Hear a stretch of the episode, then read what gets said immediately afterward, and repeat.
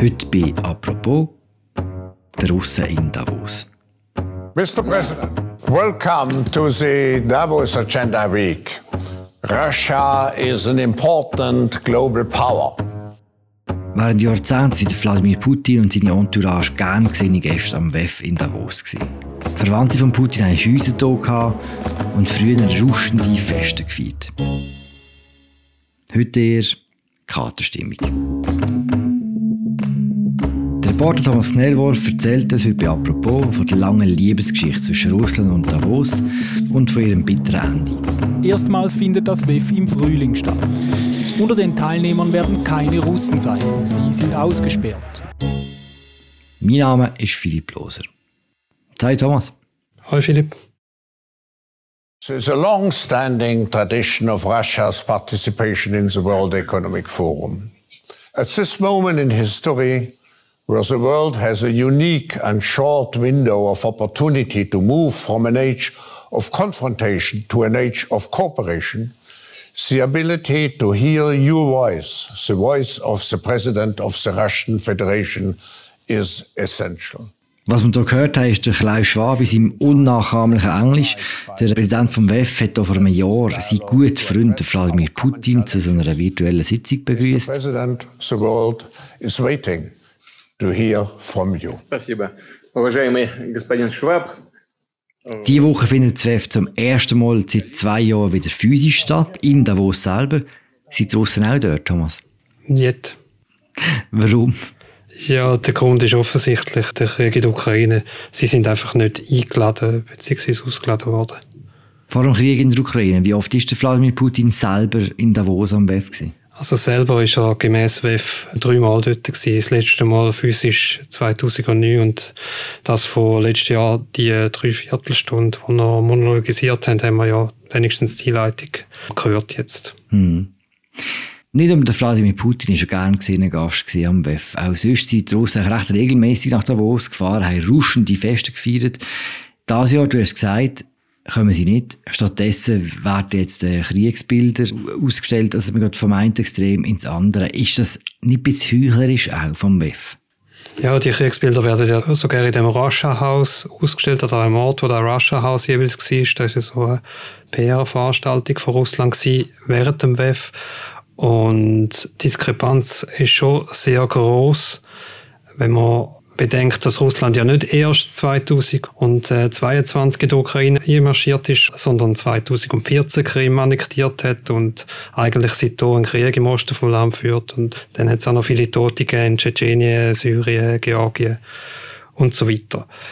Ja, in, in Davos haben am WEF in diesen Jahren Oligarchen legendäre Partys gefeiert, die so gewirkt haben, als müssen sie alle Klischees bestätigen. Also wirklich Champagner und Wodka ist geflossen. Es hat viele gut aussehende Frauen gehabt, die alle keinen normalen WF-Badge hatten und tagsüber auch nicht an den Panels teilgenommen haben. Ja, das WF ist aber auch immer so gewesen, wo man gesagt hat, dass jetzt mal auf Dialog, da hat man nicht irgendwie jemand nicht eingeladen, weil er ein Bad Guy ist, sondern es ist um die Wirtschaft gegangen.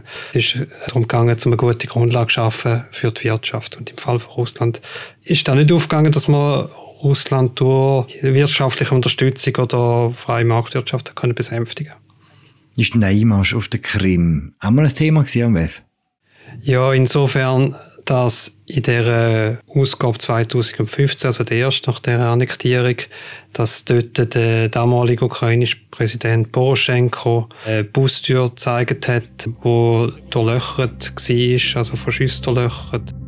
We are together with the victims of the terroristic attack on the Volnovakha bus, where 13 civilians, including one 14 years girl, were immediately killed by Russian missile. I have here I have here part of the Volnovakha bus with the hit of the fragments of the Russian missiles which hit in my people. And for me, this is a symbol. Symbol of the terroristic attack against my country.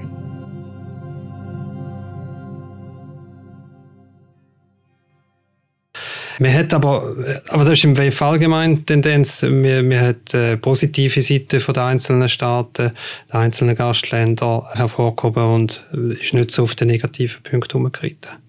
Die Geschichte von Wladimir Putin mit Davos, das ist eine sehr lange Geschichte. Kannst du mir sagen, wenn die angefangen hat? Und wie? Ja, gemäß ähm, Wladimir Putin selber, und da hat er auch in dieser Rede, wo wir jetzt hier Anfang die Leitung eingeblendet haben, hat er da selber gesagt, er ist 1992, also vor 30 Jahren, das erste Mal am WEF gewesen. Dort war er ein Nobody, gewesen, beziehungsweise er ist gerade Monate oder mehrere Monate vorher ist er aus Dresden als KGB-Agent nach St. Petersburg, in seine Heimatstadt zurückgekehrt ist dort dann eingetreten in, die Verwaltung und hat schnell Karriere gemacht und ist direkt Hand geworden vom Bürgermeister Anatoli Sobchak, wo eine prägende Figur war für Russland in dieser Perestroika-Zeit. Und es gibt dann auch eine schöne Erinnerung von der Tochter von Sobchak, die beschreibt, wie sie als Mädchen da in, in Davos mit dem Schlitten durch den Schnee gezogen worden ist, unter anderem vom Boris Nemtsov, Boris Nemtsov ist zuerst ein Putin Freund oder Weggefährte und nachher ein politischer Gegner, der dann einer von den vielen war, der ermordet worden ist, gekillt in Moskau. Hm.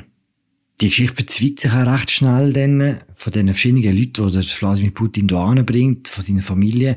Da gibt es zum Beispiel die Rina Nikitina, das war Gotte von einer von seinen Töchtern, oder? Und die ist dann, so wie es du in einem Text aufgeschrieben hast mit dem Bernd Oldenknall, die ist dann wie hier hängen geblieben. Genau. Die Rina Nikitina, die ist zuerst die Frau vom Cellist Roldugin.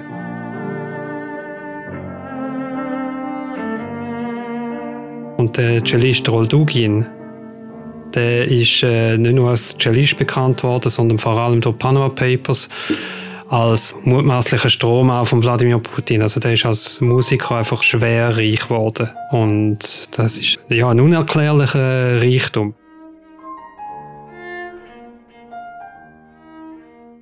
Er hat sich dann scheiden lassen von, von seiner Frau und seine Frau hat den Intendant, damalige Intendant vom Davos Festival geheiratet, Michael Häfliger. Und die ist auch wieder nach ein paar Jahren auseinandergegangen. Also der Michael Häfliger, der heute das Luzern Festival leitet, ist der Mann gewesen, der Gott von einem Kind von Putin.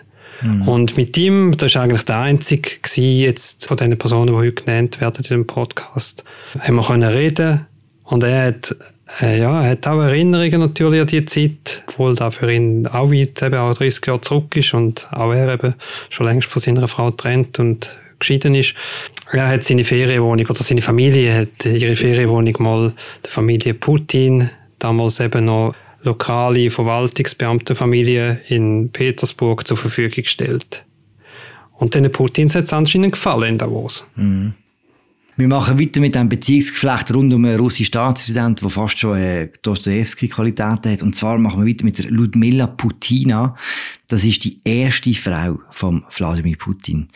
Die hat ihre enge Beziehung zu Davos auch über die Scheidung rausgehalten. Auch über das WEF oder?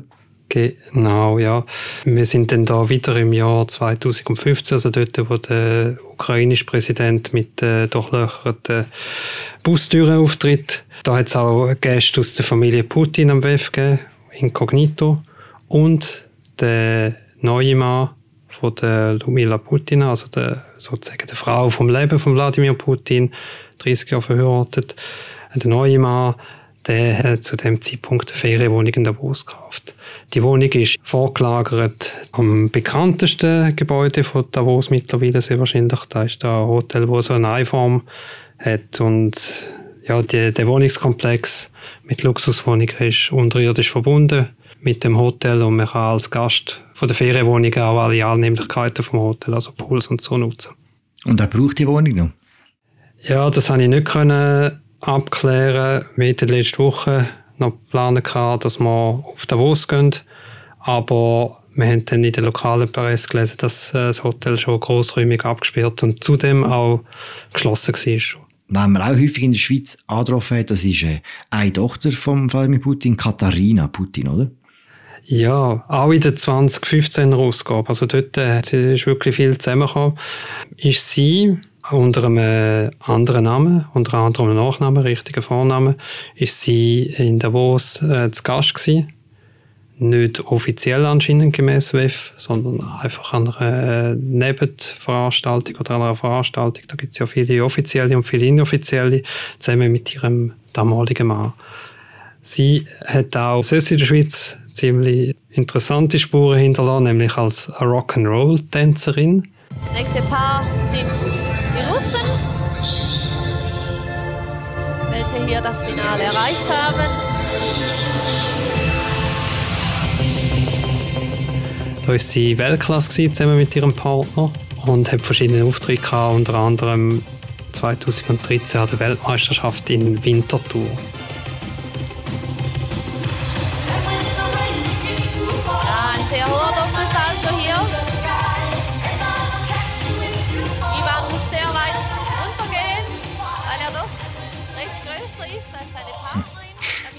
Das ist alles ziemlich interessant, ein bisschen gossipmäßig, aber was man in eurem Text eben auch liest, ist, je näher man der Familie Putin kommt, sei es jetzt als Schwiegersohn oder als Ehemann oder wie auch immer, desto reicher wird man, oder? Ja, das ist wirklich ein erstaunlicher Effekt. Der lässt sich sowohl eben bei dem Ehemann von der Ludmila Putina feststellen. Dort ist es besonders auffällig, weil ja, der hat sozusagen normale Berufe gehabt mit einem normalen Lohn in Russland und ist dann auf einmal reich geworden. Dort hat man ein bisschen das umgekehrte Muster von den Oligarchen oder von, von reichen Männern. Da gibt es ja auch in anderen Ländern und in anderen Gesellschaften, dass sehr reiche Männer auf einmal für die zweite Lebenshälfte noch ein junges Model heiratet oder so. Und in dem Fall wirkt es eher umgekehrt, weil Lumila Putina hat dann ja rund 20 Jahre jüngeren Mann geheiratet, wo, wo gut aussieht.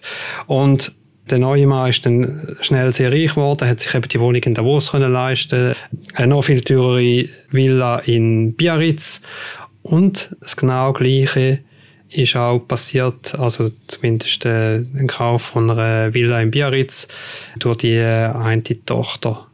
Und jetzt ist natürlich die Frage, ist, äh, haben die vielleicht alle gerade im Lotto gewonnen oder ähm, hat das einen Zusammenhang mit dieser Heirat?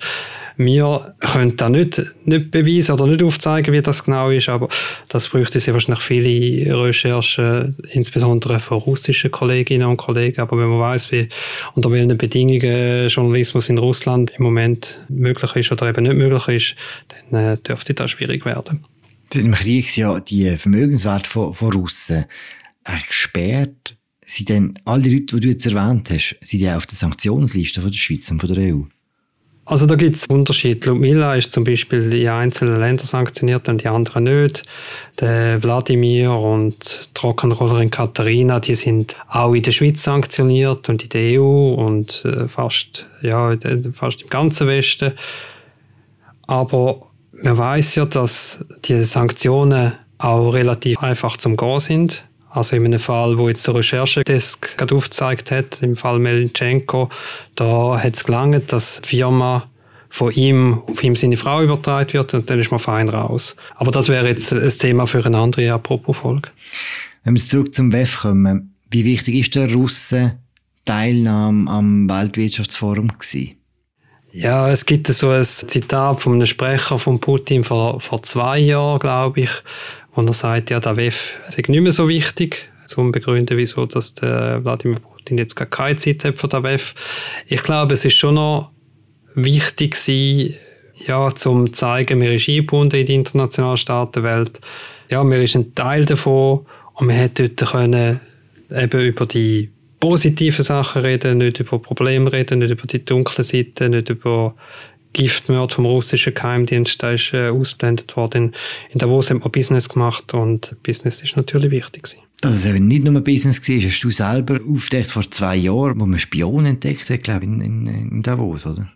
Ja, genau. Es ist so gewesen, dass Gut, so genau weiß man das nicht, muss ich jetzt äh, gerade vorausschicken. Ist es so gewesen, dass man im, im Sommer, im Hochsommer in Davos zwei Russen ähm, angehalten hat, die Polizei.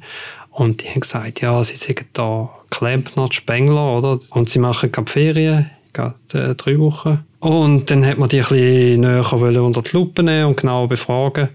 Und dann haben sie auf einmal Diplomatenpässe gezückt. Und jetzt äh, ist natürlich die Frage, ja, was ist da los? Wieso haben da äh, Spengler in Russland Diplomatenpässe? Ich kenne jetzt keinen Schweizer Spengler, der einen hätte, aber ja, ich kenne auch nicht alle.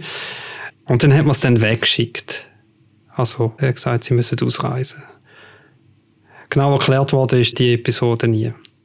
Also einfach, man muss nicht zu viel spekulieren, aber warum findet der russische Staat interessant, beim WEF zu spionieren? Ja, ob es wirklich das WEF im Visier hat, weiß man nicht. Am WEF, und da muss man jetzt auch noch betonen, das WEF hat auch immer Gäste eingeladen, die sehr russlandkritisch sind. Insbesondere der amerikanisch-britische Investor und Menschenrechtsaktivist Bill Browder, der kürzlich auch die Schweiz scharf kritisiert hat wegen ihrem Russlandkurs. Der Bill Browder ist so ein bisschen wie der Staatsfind Nummer eins von Russland. Und es hat auch Druck gegeben aufs WEF, dass man den nicht einlädt, politischer Druck. Und das WEF hat immer zu ihm gehalten. Also man hat nicht einfach nur den Bückling gemacht von Russland. Jetzt, ob natürlich der Spengler-Aufenthalt irgendetwas mit dem zu tun hat, es hat immer wieder interessante Gäste in, in Davos, vom Trump über Merkel bis hin da ja zum Volodymyr Zelensky, wo aber wie Wladimir Putin halt online zugeschaltet. Mr. President, we have all seen the leadership, your courageous leadership. We are eager to hear from you on what lies ahead for your country and its people, your vision for peace in Europe and the international global order, and how we can assist you. Because everybody of us is affected by what's happening in your country. Mr. President, the floor is yours.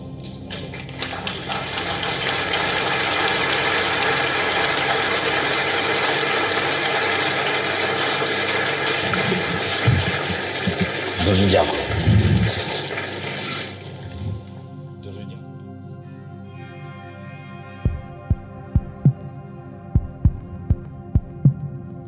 Danke, Thomas. Bitte. Das war sie, unsere aktuelle Folge über die fehlenden Russen am WEF. Der Text von Thomas und von Bernhard tun wir euch in der Episode beschreiben. Die aktuelle Berichterstattung zum WEF in Davos findet ihr auf unserer Webseite. Danke fürs Zuhören. Bis morgen und ciao zusammen.